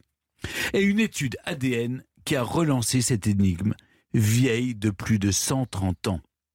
Selon l'étude publiée dans une très sérieuse revue de sciences médico-légales, il s'agirait du premier suspect que je viens de nommer, le barbier polonais Aaron Kosminski. Arrivé en Angleterre en 1882, Aaron Kosminski avait 23 ans au moment des meurtres de Whitechapel. S'il a été soupçonné par la police à l'époque, c'est parce qu'il avait été dénoncé par un témoin, un autre juif polonais qui avait dit avoir aperçu en compagnie de l'une des victimes. Mais le témoin s'était ensuite rétracté et le jeune Aaron Kosminski avait été relâché par la police. Mais on est certain que c'est lui euh, aujourd'hui, c'est presque un peu décevant. Euh, Rien d'étonnant, les mystères sont fascinants tant qu'ils restent non élucidés. Heureusement du coup que celui-ci bah, reste bel et bien entier. Mais comment ça entier? Vous venez de nous dire qu'il y avait des preuves ADN. Mais justement Mathieu, Vous jouez avec mes nerfs, Stéphane, là. il faut se méfier des preuves ADN. Le véritable feuilleton que constitue toute cette affaire n'est pas encore terminé. Plusieurs éléments viennent en effet mettre en doute les résultats obtenus par les scientifiques anglais qui prétendent avoir résolu l'affaire. Oh, c'est pas moi qui le dis, ce sont d'autres scientifiques. D'abord, parlons, si vous le voulez bien, hein, du châle en soie sur lequel ont été retrouvées des traces de sang et de sperme. Le châle de la quatrième victime de Jack l'Éventreur, Catherine Eddowes. Depuis 1888, il est passé entre de nombreuses mains. La provenance des échantillons est donc pour Hmm. le moins incertaine, si vous voyez ce que je veux dire. Autre fait problématique, Catherine Eddowes était une prostituée. Les échantillons de sperme retrouvés sur le châle ne seraient donc pas forcément ceux du tueur. C'est vrai, ça se tient. Et puis, les détracteurs de l'étude pointent surtout du doigt l'utilisation d'un type d'ADN qui ne permet pas de confondre un suspect de manière certaine. Bon, je vous explique rapidement. Pour relier Mhm. les tâches retrouvées sur le châle de Aaron Kosminski, les auteurs de l'étude ont utilisé ce qu'on appelle de l'ADN mitochondrial, un ADN qu'ils ont ensuite comparé aux descendants du barbier. Or, l'ADN mitochondrial, contrairement à l'ADN nucléaire, n'est pas propre à chacun. En d'autres termes, plusieurs individus peuvent avoir le même. Euh, alors, en criminologie, on l'utilise surtout pour exclure un suspect et non pour prouver, sans le moindre doute, sa culpabilité. Encore un mystère que nous ne sommes pas prêts d'élucider, mon cher Watson Mathieu. Je suis Watson, je suis votre acolyte de l'ombre, Stéphane. Bah un peu, non? Mhm. La comparaison est à propos. Vous ne trouvez pas? Parce que pff, de nombreuses œuvres ont confronté Sherlock Holmes à l'affaire de Jack l'Éventreur. Et donc, Holmes, euh, vous devez forcément savoir qui est le tueur avec votre esprit de déduction légendaire. C'est élémentaire, mon cher Watson. Il s'agit... Allez-y Stéphane. Il s'agit de Grand. Lewis Carroll, Lewis Carroll. l'auteur d'Alice au pays des merveilles. Non. Ah, j'ai étudié son œuvre. Non. Et il avoue tout sous forme d'anagramme. Mais ça c'est pour la plaisanterie Stéphane, parce qu'on n'a quand même pas soupçonné Lewis Carroll d'être Jack l'Éventreur, rassurez-moi. Ah, absolument. Que voulez-vous, mon cher Mathieu? Les mystères enflamment toujours les imaginations. Europe 1, Historiquement vôtre. Bonjour Sophie Herfort. Bonjour Stéphane. Bonjour Mathieu. Merci d'être avec nous. Vous travaillez depuis plus de 20 ans à la résolution de cette énigme incroyable de Jack l'Éventreur, en épluchant les rapports de police de l'époque, les articles de journaux et les lettres écrites par l'assassin présumé. Épluchez encore un tout petit peu, on en parle dans un instant. 16h-18h sur Europe 1, Stéphane Bern et Mathieu Noël. Historiquement vôtre. Historiquement votre continue, on évoque aujourd'hui ces personnages parfois inquiétants qui avançaient masqués. Or, le plus flippant d'entre tous, celui qui foutait vraiment les miquettes, c'est Jack l'Éventreur. Qui était-il vraiment? Sophie Herfort va nous le dire, Stéphane. Oui, parce que Sophie Herfort a publié Jack l'éventreur démasqué, l'enquête définitive rééditée en format de poche, texto chez Talandier. J'ai terminé mon récit en évoquant que Lewis Carroll, l'auteur d'Alice au pays des merveilles, pourrait être Jack l'éventreur. Dans son œuvre, il avoue tout sous forme d'anagramme. Cette thèse complètement farfelue ne tient pas la route pour vous non plus, rassurez-moi, euh, euh, Sophie. Je pense que c'est un clin d'œil finalement ces anagrammes. Moi, je n'y vois pas quelque chose de dénonciateur euh, par rapport à lui, ou alors ça serait signé son son arrêt de mort. Et en plus, il s'agirait de la description, si j'ai bien compris, d'un des meurtres. euh, commis par Jack l'Éventreur qui serait présenté sous forme d'anagramme. Enfin, moi, je suis très sceptique, j'ai plutôt envie de sourire. Alors, revenons, euh, écartons cette hypothèse farfelue qui a été colportée par, par Stéphane Bern. Non, bah, pas Mais- par moi. entre autres, entre autres, Stéphane, puisque vous avez conclu votre récit par ça. Et revenons à, à- à cette enquête qui piétine depuis 130 ans maintenant. Et on a cru en 2019, avec cette histoire d'ADN, qu'on avait enfin identifié Jack l'Éventreur. Mais en fait, c'est plus compliqué que ça. Ça me paraît assez compliqué euh, de valider les recherches de Luna Allen qui est intervenue euh, sur ce châle, Mhm. qu'on aurait soi-disant retrouvé sur place, mais pas complètement, parce qu'un policier qui s'appelle Simpson, euh, qui d'ailleurs pas du tout dépêché sur la division H de Whitechapel à l'époque, on se demande ce qu'il fait là d'ailleurs, aurait donc trouvé ce châle à proximité de, bah, du- de la scène de crime. Sauf qu'il y a quand même, il faut le dire, des procès-verbaux. Mhm. Et dans ces procès-verbaux qui concernent euh, l'affaire de, de Mitre Square, donc de Catherine Ledos, euh, il est nullement fait mention de ce châle. Et puis c'est très, comme, comme l'a dit Stéphane, c'est très allusif, ça a été manipulé par plein de personnes. Il suffit de tendre le, le châle euh, aux descendants de Kosminski, comme on sait que c'était le cas avec la sœur Kosminski, de dire voilà, laissez vos empreintes dessus, bim bam boum, euh, évidemment qu'on va retrouver des ADN, mais il y a trop d'ADN euh, faillis dans, cette, euh, dans ces relevés-là. Voilà. Alors, je, je fais durer un peu le suspense, Sophie parce que Vous vous, vous avez trouvé euh, euh, qui était Oui, Jack vous de- restez sur Europe 1, dans quelques secondes, On- vous aurez l'identité de Jack l'identité. l'Éventreur. Comment vous, vous avez procédé pour, euh, pour, trouver la solution Moi, ma base, c'était euh, d'abord la documentation, euh, tout ce qui était sociologique, Charles XII, etc. Et après, c'était les archives. Je tombe sur euh, ce feuillet d'éviction où on écarte un policier de façon très dure trois jours avant les meurtres.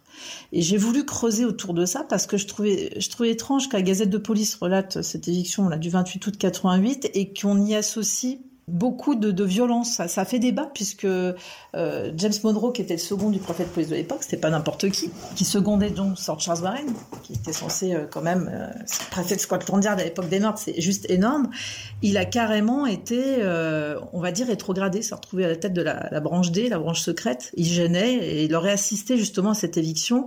Et je suis partie de là. Et concernant, donc je sais pas si je peux donner le nom de mon suspect, Ah si, si, ah bah Ah vous si, pouvez. maintenant. Ah, il faut, il faut. Melvin McNaughton, alors c'est qui lui? Ce personnage-là, il est quand même spécial parce que c'est un aspirant à l'époque pour intégrer Scotland Yard en tant qu'officier de police et ça va engendrer des disputes avec euh, les deux secondes euh, du préfet de police de l'époque, Sir Charles Warren, entre Sir Robert Anderson et Monroe qui soutiennent cette candidature. Sir Charles Warren dit n'a absolument pas d'expérience, cet homme a une expérience de négociant en coton, voulait faire intégrer un amateur et donc Sir Charles, n'en voulait absolument pas. Il n'a même pas daigné le recevoir. Donc déjà, les gazettes de police de l'époque en parlent de ça. Et donc c'est mobile. Donc ça dire mobile, que ça aurait été c'est quoi mobile, c'est la vengeance, c'est-à-dire pour se venger de la police qu'il avait. Et pourquoi il est avait- prostitué? Alors, il y a des mobiles, on va dire stratégiques et psychologiques. Les mobiles stratégiques, le but c'était euh, de renvoyer l'ascenseur à Sir Charles Warren et de s'assurer qu'ils connaissent le même sort, mais aussi de le décrédibiliser complètement. Donc le, le meurtre des prostituées constitue un bon élément de base pour le rendre impuissant, mais il y avait également des motifs psychologiques. Si vous relisez son journal intime, vous apercevez qu'il y a quand même des éléments troublants de haine viscérale envers les prostituées. Il leur nie une identité féminine. Il les qualifie de plus bas d'échelle d'humanité, mais en même temps, ils s'en canaillent euh, un petit peu allègrement courant 1889 avec quelques-uns de ses amis. Il dit que l'abus d'un couteau tiré n'était pas rare. Enfin, il est très, très, très, euh, on va dire, négatif. Il a aussi une expérience de Mhm. chasseur, de tanneur. Ah, il leur faisait la peau. Il a le bon, Il, a, le bon profil. et puis cas. surtout, il a réussi Mhm. à, enfin, réussi. Même s'il ne l'avait pas souhaité, il faut dire quand même qu'il y a eu euh, euh, l'abandon de cette affaire et carrément le retrait de Sir Charles Warren le jour où on a appris le, meurtre, donc le 9 novembre 88, le meurtre- particulièrement barbare commis sur Mary Jane Kelly. Euh, et donc, dans une des lettres, parce que c'est compliqué, c'est un tueur scriptomane aussi, euh, Jack l'Éventreur, c'est la lettre du 7 novembre 88, deux, deux jours avant le meurtre euh, barbare, la dernière victime de, de Jack l'Éventreur, Mary Jane Kelly, où là, il dit carrément qu'il s'apprête à avoir la tête du préfet et le faire virer, qu'après, il arrêtera sa Et devinez quoi? Ben, ben après, ça s'est Ah. arrêté. Ça se passe. Juste un dernier mot, euh, Oui. Sophie Erfa. Pourquoi les, les Anglais euh, ne retiennent pas votre thèse? Bah, Jack l'Éventreur, c'est une institution à lui tout seul, c'est un monument du crime, mais euh, il semblerait qu'il y ait une sorte de, de boycott des Britanniques. L'idée qu'un- qu'une Française, entre guillemets, démasque euh, l'assassin les dérange beaucoup. C'est vrai qu'il y a un gros silence et une grosse chape de plomb des Britanniques euh, par rapport à ma Mhm. thèse. Je En tout cas, on peut se faire notre propre opinion Ah oui. en lisant votre livre Jack l'Éventreur démasqué, l'enquête définitive, réédité en poche chez Talendier. Merci beaucoup, Sophie Erfurt, d'avoir été Merci avec Stéphane, merci Mathieu. Merci beaucoup, Merci à merci. vous. Merci à vous. Europe 1, historiquement Et vôtre. aujourd'hui, dans Historiquement Vôtre, on tente de savoir qui se cache sous les masques. Alors, Et on a, on, a, on, a, on, on vous a ra- raconté quand même qui était l'homme au masque de fer, vrai, qui était Jack dit. l'Éventreur. Ouais. Et maintenant, Alors, moi, j'ai choisi de vous parler de deux musiciens foot cache-cache depuis 20 ans, les Daft Punk. Et c'est une info Europe 1. Get Lucky fait bouger Stéphane Bern. Bon, il bouge exactement comme sur Suzette de Denis Briand, mais il bouge et c'est déjà ça. 16h, 18h sur Europe 1, Stéphane Bern et Mathieu Noël. Historiquement vôtre. Aujourd'hui, historiquement, Vôtre s'intéresse à ces figures de l'histoire qui avançaient masquées. Après l'homme au masque de fer et Jack l'Éventreur, on s'intéresse maintenant avec vous, Mathieu, à des figures masquées, mais vivantes et contemporaines. Mhm. Voici votre portrait, donc 99% vrai, des célèbres mais mystérieux Daft Punk. Et oui, Stéphane. Et ce qui est mystérieux surtout, c'est que le duo le plus branché de l'électro-française, d'abord chouchou des rock et icône des soirées underground londoniennes, est fini par accoucher du tube le plus mainstream de la pop des années 2010, puisqu'aujourd'hui, vous en conviendrez, pas une seule communion, pas un seul mariage, sans que Jean-Michel Saxo n'y aille de sa reprise. Et qu'on finisse tous en farandole derrière tonton Stéphane qui, déjà pompette, s'exclame Vive l'amour oui, il y a quelque chose de l'ordre du magique chez les Daft Punk, dont on ne saura jamais s'ils sont devenus les plus grandes stars de l'électro malgré leurs casques ou grâce à ces casques. En effet, Thomas Bangalter et Guy Manuel de Homem Christo se cachent depuis des années derrière deux casques hyper sophistiqués, ce qui fait qu'ils ont beau être les plus gros vendeurs de disques au monde, vous les croiseriez au Shopee, vous ne les reconnaîtriez pas. Et pourtant, juste là devant vous à la caisse en train de poser un pack de Moltonel Soft Touch, c'est peut-être un des deux Daft Punk.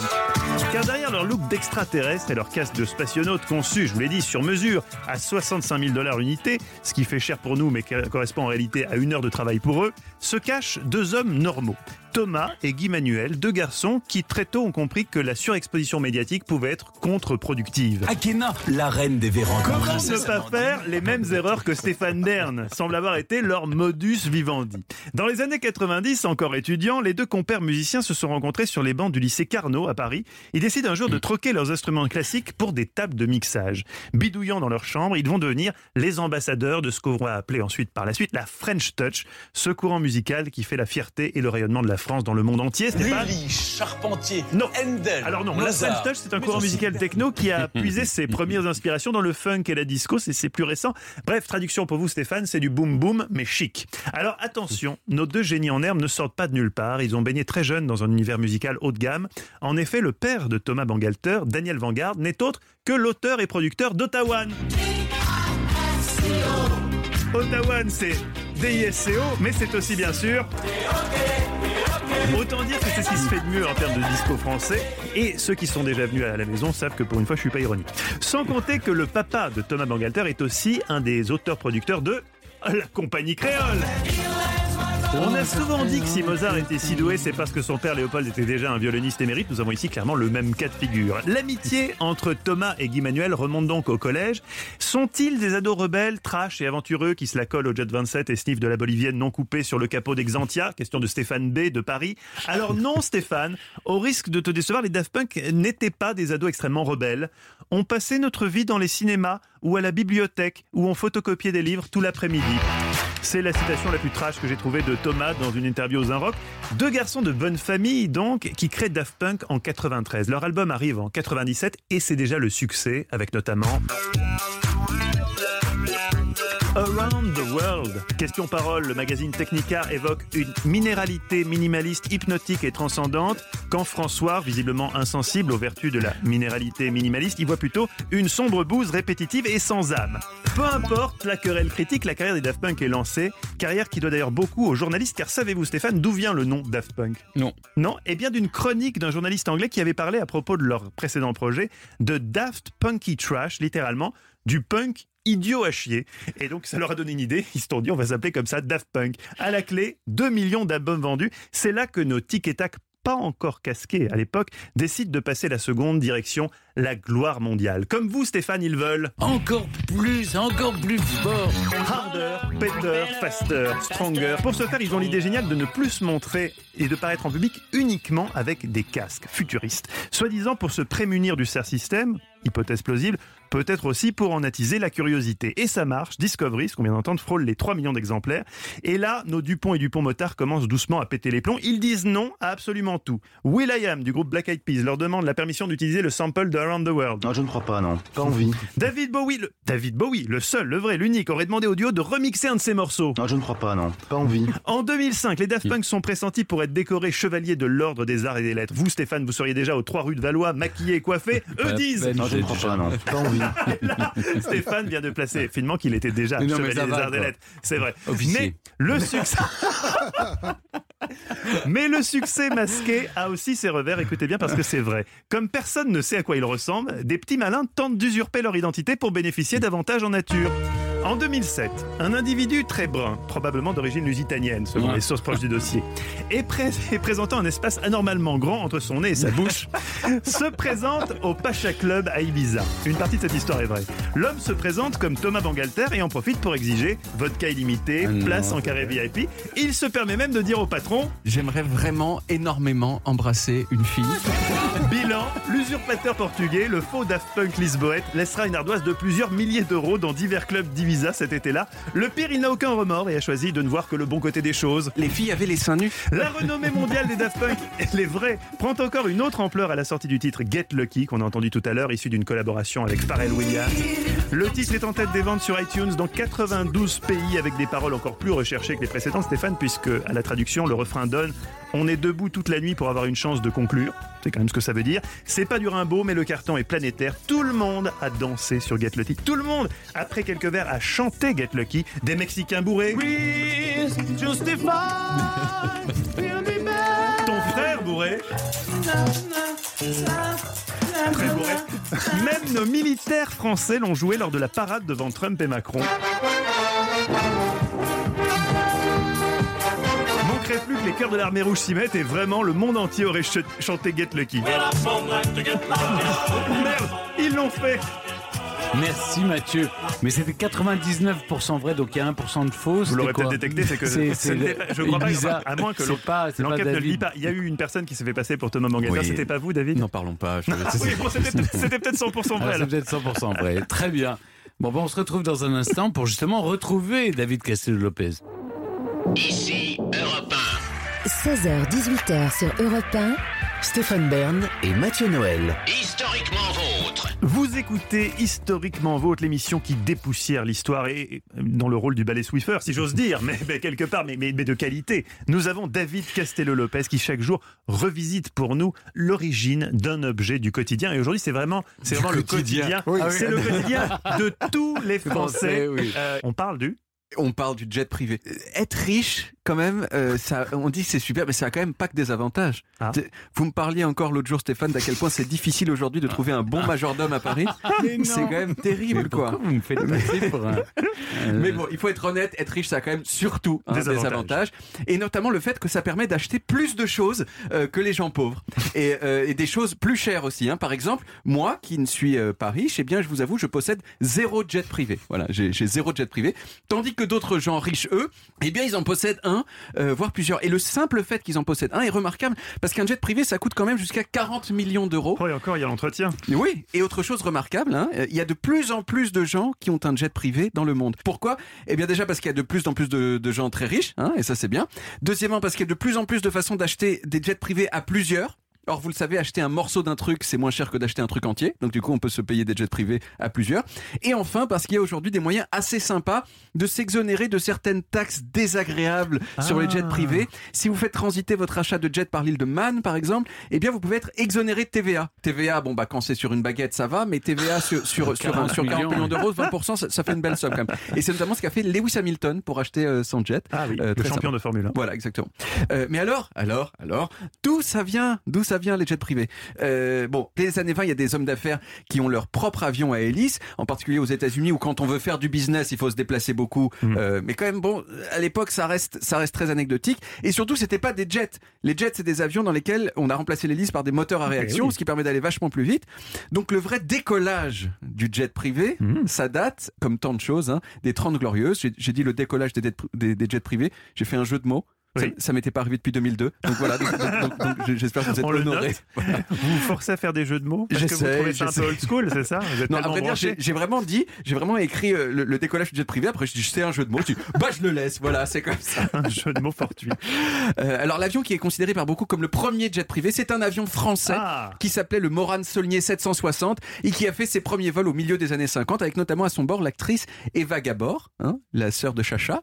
Mais Ça, celui Stéphane voit très bien. Qui Oui. est vagabond. Oui, c'est des bon, c'est des actrices d'il y a longtemps, c'est vrai. hein. Vous dites Chacha, vous Ah oui, Chacha Moi, l'appelais Zaza, mais... Zaza, c'est SC, mais je crois qu'en en hongrois, puisqu'elle était On dit hongroise, Chacha. on dit Chacha. parlez, n'oubliez pas que vous parlez l'expert des. Zaza Gabor, Zaza qui avait Gabor. plein de maris. Elle est morte il n'y a pas très longtemps. Euh, voilà, une petite discussion sur des actrices des années 40. Euh, mais celui qui a rendu les jets privés cool, c'est quelqu'un de beaucoup plus connu qu'Eva Gabor, c'est Frank Sinatra.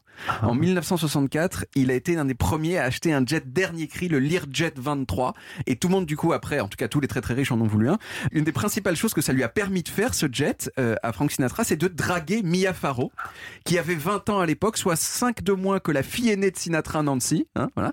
Elle n'est pas Euh. Franck et Mia, ils avaient déjà eu un premier rendez-vous qui s'était pas si mal passé. Mais là, lui, il était en Floride et elle était à Los Angeles, donc à l'autre bout des États-Unis. Et il a envoyé son jet privé pour aller la chercher, pour qu'ils puissent regarder ensemble en Floride un film dans lequel il jouait lui. Et ça a pas mal marché puisqu'ils se sont mariés l'année suivante. Même si ils ont quand même divorcé deux ans après. Et au même moment, donc dans les années 60, euh, le jet privé commence à avoir beaucoup de succès dans les grosses entreprises parce que les grosses entreprises dans les années 60, elles commencent à devenir gigantesques. Les PDG sont de mieux en mieux payés et donc leur temps coûte de plus en plus cher. Et donc certes, ça coûte cher pour l'entreprise d'avoir un jet privé, mais quand vous avez un patron qui est payé un million d'euros par jour, eh ben s'il gagne trois heures de trajet pour aller voir un client, eh ben vous faites des économies. Donc voilà, ça c'était le premier première étape des, euh, des jets privés. Ensuite, ça a été pris un peu par toutes les stars et aujourd'hui, le jet privé c'est vraiment devenu le symbole de la super richitude. Et donc comme souvent, Mais on devrait se mettre à plusieurs pour prendre un jet. Mais Mais, oui. en même temps, on ne saurait pas où aller. oui, mais surtout on fait un petit tour et on revient. Ouais. Voilà. Mais, mais donc, comme souvent dans le même temps, en même temps que c'est devenu un truc de super, super riche et le symbole, c'est aussi devenu le rêve de beaucoup de gens, pas riches du tout, d'avoir un jet privé. Et euh, pour euh, surfer là-dessus, il y a une, une entreprise à Moscou, par exemple, qui propose pour 200 dollars de vous prendre Non. en photo dans un jet privé Oh sur non. le tarmac qui Oh ne non. décolle Oh pas non, et non, donc non, qui ne va non. nulle part. Et ensuite, vous postez ça sur Instagram et vous faites genre vous Ça êtes va trop riche, loin. alors qu'en fait, c'est pas vrai.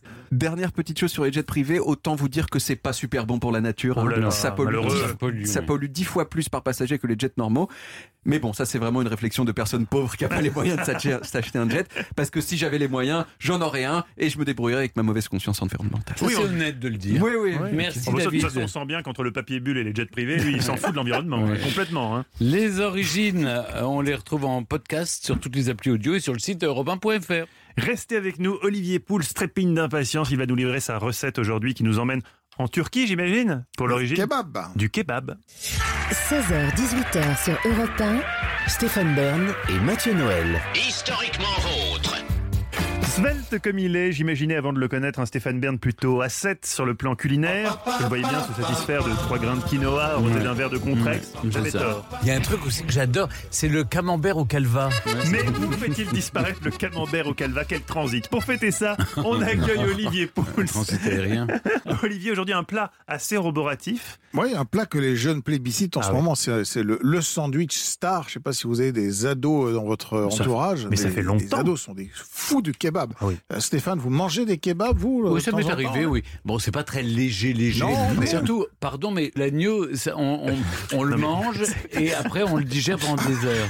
Mais c'est pas un plat pour un premier rendez-vous, hein, Non, Stéphane. non, c'est un non, plat non, entre je potes, sais, on prend, un, prend un kebab comme ça. Oui, vous oui, n'allez mais- pas inviter quelqu'un au restaurant et prendre un kebab. Et d'ailleurs, il y a- il y, a un paradoxe parce que les jeunes, je sais pas si vous avez remarqué, ils disent on va manger un grec. Alors, Ah alors oui, qu'en alors. réalité, ce n'est pas grec du tout. Alors, alors c'est un plat qui est turc. C'est turc, C'est un ne plat qui est turc. pas. Et c'est un plat qui est turc qui a été inventé euh, dans les années, au début des années 1970 à Berlin Ah, par un Turc, Non. un certain Kadir Nourman, qui était immigré turc et qui a eu l'idée de faire ce sandwich, donc avec du pain, euh, quelques légumes et cette fameuse viande grillée.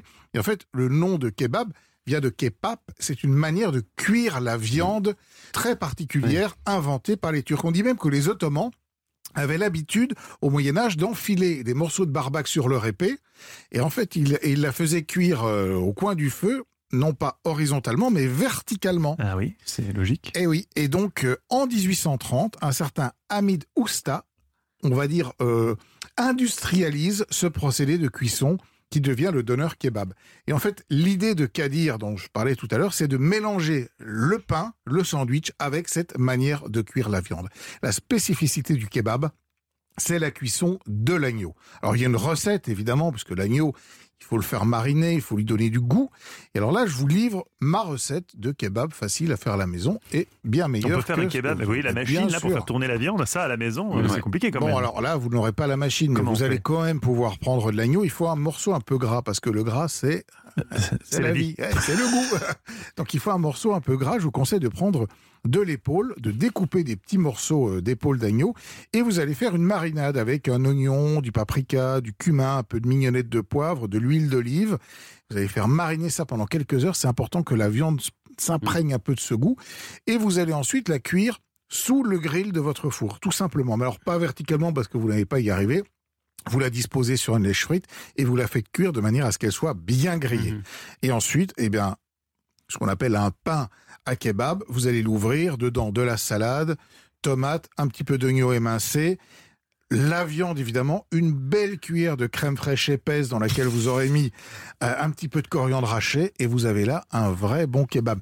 Alors il y en a qui vont pousser le vice jusqu'à, et là je ne suis pas solidaire, rajouter des frites dans tout ça, non, on s'en tient là. Bah, c'est le, Ah bah le- si. le vrai vrai grec, le vrai vrai grec qu'on mange On dit pas grec, sortie. on dit On dit kebab. turc, le Bah, tout le monde dit grec, y compris eux. Et D'ailleurs, d'ailleurs, ça, ça doit vraiment leur arracher le visage parce que les Turcs et les vrai, Grecs, ils vrai, s'entendent pas très bien. hein. en réalité, c'est parce qu'à à Paris, beaucoup de, de, de, de ces kebabs étaient vendus par des Grecs. Par des Grecs, et par, des, par des Grecs qui, qui avaient eu, eux aussi utilisé ce mode de cuisson de la viande. Et vous- vous savez qu'une des phrases que j'ai le plus prononcée dans ma vie, je, la- je- quand j'étais étudiant à Paris, c'est Allons manger non, un kebab. non, c'est la phrase au kebab harissa mayonnaise. j'ai tout le temps dit tous les jours, j'ai mangé un kebab le quasiment tous les jours. Mais non, harissa mayonnaise, Ah, c'était vous les, deux. les Je deux. voulais les deux, harissa et Ah, mayonnaise. Ah, Oui, parce que le principe, c'est qu'on choisit aussi la Ouais, sauce la euh, sauce, qu'on Stéphane, met dedans. Stéphane, le week-end oui, prochain, oui. je vous emmène, je vous emmène au D'accord, on se kebab. fait un kebab. On se fait un kebab. En plus, tomate, dans votre super. quartier, il y en a plein. il y en a deux, trois.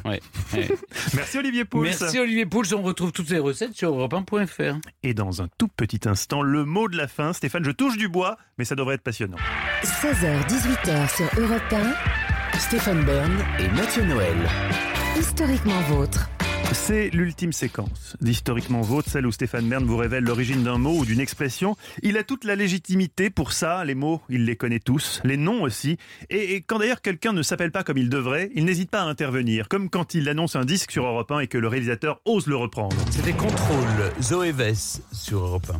Pardon, je t'entends pas, excuse-moi. Euh, c'est Wiss, Stéphane. Oui, bah, elle changera de prénom. Non-ça, petit réalisateur. Les mots et les noms se prononcent comme Stéphane dit qu'il se prononce. Le mec est quasiment ministre de la Culture, donc tu le contredis pas, tu t'adaptes. Les artistes aussi. Stéphane, aujourd'hui, dans les fins mots de l'histoire, l'origine de l'expression toucher du bois. Je vais tout vous dire une fois que vous aurez fini de faire les poubelles. Les poubelles Monsieur sonores. Poubelle. Les poubelles sonores, très bien.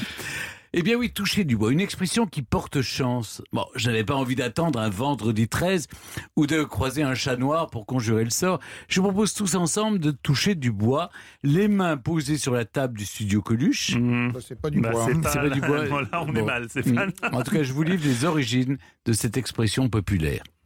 Tout commence il y a fort longtemps, 600 ans avant Jésus-Christ, chez les Perses, où l'on touchait allègrement du bois pour se mettre dans la poche le dieu du feu Attar, car pour ce peuple, le bois abritait le feu sacré. Dans la mythologie grecque, Zeus, le roi de tous les dieux, a pour attribut le chêne, et en Égypte antique, on considérait que le bois avait un magnétisme incroyable, quoi. Mais tonton Stéphane, est-ce que vous avez des exemples plus récents que ça, quand même? Je voudrais bien, ouin, ouin, ouin, mais je peux point. Ça, c'est mon hommage à Annie Cordy. C'est un très bel hommage. Et de là où elle est, elle vous écoute. sachez, oui, qu'au Moyen-Âge, les chrétiens, eux aussi, touchaient du bois. Et c'est ce que je vous ai tout à l'heure, c'est Mmh. en référence directe au Christ qui s'était sacrifié sur la croix, qui était de bois, avant de ressusciter, comme quoi ça marche C'est de toucher du bois. Et quand on n'a pas de bois, vous avez remarqué, on se touche la tête. Parce qu'une autre expression dit que certaines personnes ont une tête de bois Mm. et parfois l'âge tendre. Enfin, euh, avoir une tête de bois, c'est être têtu. Dans le Nord, on touche du singe. Partout ailleurs, on croise les doigts. Et en Pologne, on frappe du bois. Mais attention, il faut qu'il ne soit pas peint. Euh, en sapin, si vous voulez, mais pas peint. À chacun sa méthode. Ça vous va? Ça Vous me tout va, compris? et j'avais quelque part deviné. Oui. C'est Oui, pas parce mal. que- oui, vous oui. pourriez me dire bravo Mathieu. Mais bravo Mathieu, c'est vrai que dans notre société euh, de tradition judéo-chrétienne, Mhm. disons, c'est vrai que c'est en référence à la, au bois de la croix du Christ et de quoi il a ressuscité. Historiquement, votre touche à son terme, les amis. Stéphane, est-ce que vous avez appris des choses intéressantes aujourd'hui? Je pense qu'aujourd'hui, quand même, c'était une émission de scoop, Ah oui. puisqu'on a appris qui était le masque de fer Qui était Jack et Jack Léventreur Léventreur. et qui étaient les Daft Punk Ça, on le savait déjà, mais, mais, mais quand même, on a appris plein et qu'ils avaient fait le même lycée que moi, le lycée Carnot. Vous étiez au lycée. Carnot Mais oui. Mais vous avez près le même âge que les Daft Punk, non? Bah oui, mais je sais Mais pas. vous- Mais vous vous souvenez pas de Thomas Bangalter et Guy Manuel de Homem Christo? Ça vous dit rien? Je me souviens Ça se trouve un jour, ils ont dit Stéphane, on fait un groupe, bien dit non Non, je vais plutôt faire de l'histoire Ce jour-là, vous êtes fou, planté, hein. Stéphane. Ouais, à quoi sais. ça tient, un destin Ah, rien. Alors demain, À demain, qu'est-ce nous qui parlerons des influenceurs. Ah oui, les influenceurs. euh, Moi, je vais vous parler de Nabila, par exemple. Oui. hein, C'est une grande Alors moi je vais vous parler de justement je vais rester dans ma thématique un peu religieuse. L'un des grands influenceurs de notre temps c'est Jésus. Ah, on peut le considérer comme le premier influenceur. Donc, vous voulez, on va parler de de, followers, on va ouais. parler de Jésus Jésus et, et de Nabila, et entre les deux, euh, Montaigne. c'est vraiment le, le- Montaigne oui, c'est vraiment c'est le aussi- pivot intellectuel Ah entre Jésus et Nabila. et je pense. Nabila. Exactement. J'ai hâte d'être à demain. Retrouvez Historiquement Vôtre tous les jours de 16h à 18h sur Europe 1 et en podcast sur europe1.fr.